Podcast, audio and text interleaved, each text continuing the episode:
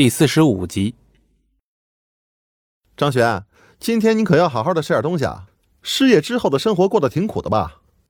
还好，张璇现在的格局不是赵大江能碰的。他要是再敢出言不逊，只需要轻轻松松把手上这个铂金手表亮出来，估计他得吓尿。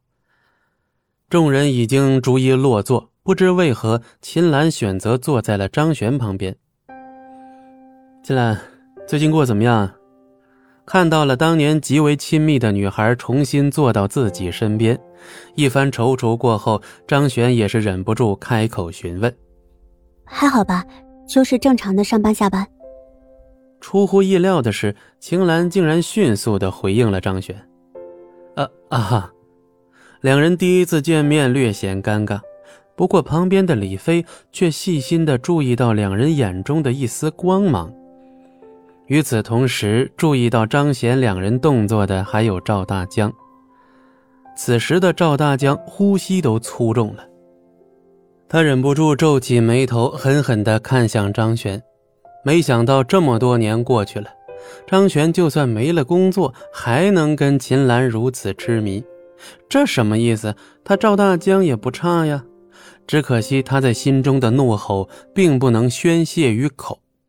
周围人只能感受到他眼神逐渐变得阴沉，顺着他的目光朝张璇这里看去，他们就明白是怎么回事了。一时之间，整个场上的气氛竟然是沉寂了下来。张璇，最近开什么车呢？我记得当年上大学的时候，你很懂车呀，驾照还是很早就考了呢。